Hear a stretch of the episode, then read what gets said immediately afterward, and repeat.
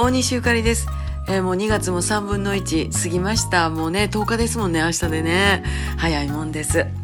えーちょっと今気ぃついたんですけど、私のあの、携帯のケースってね、皆さんケースって何派です？私はね、バンパーなんですね、縁のやつ。あの、いろいろありますよね。見開きの手帳型で、えーメモとかカードとか入れれるタイプ。それから普通のケースで、こうなんか指の支えるなんか輪っかとかついてるやつとかね。いろいろありますけれども、私やっぱりね、このバンパーって縁だけのやつって、絶対気をつけるじゃないですか。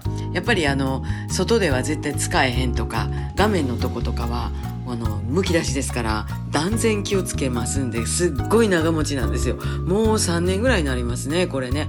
ところが、この縁が、ブヨブヨっとえらいことになってきまして、えー見かねて、トラちゃんが新しいのんを買うてくれました。まあ、これ3年目ですのでね、サンちゃんよりお兄さんということになりますけれども、もうほんまにあの、えー見るに見かねてぐらい使ってますんで、物持ちええんかいっていう感じですけど、やっぱり安全に使える方がいいですもんね。えー天寿全うしたと思います。えー皆さんも物は大切に、でも、えー切り替えて新しくするところは新しくって感じですかね。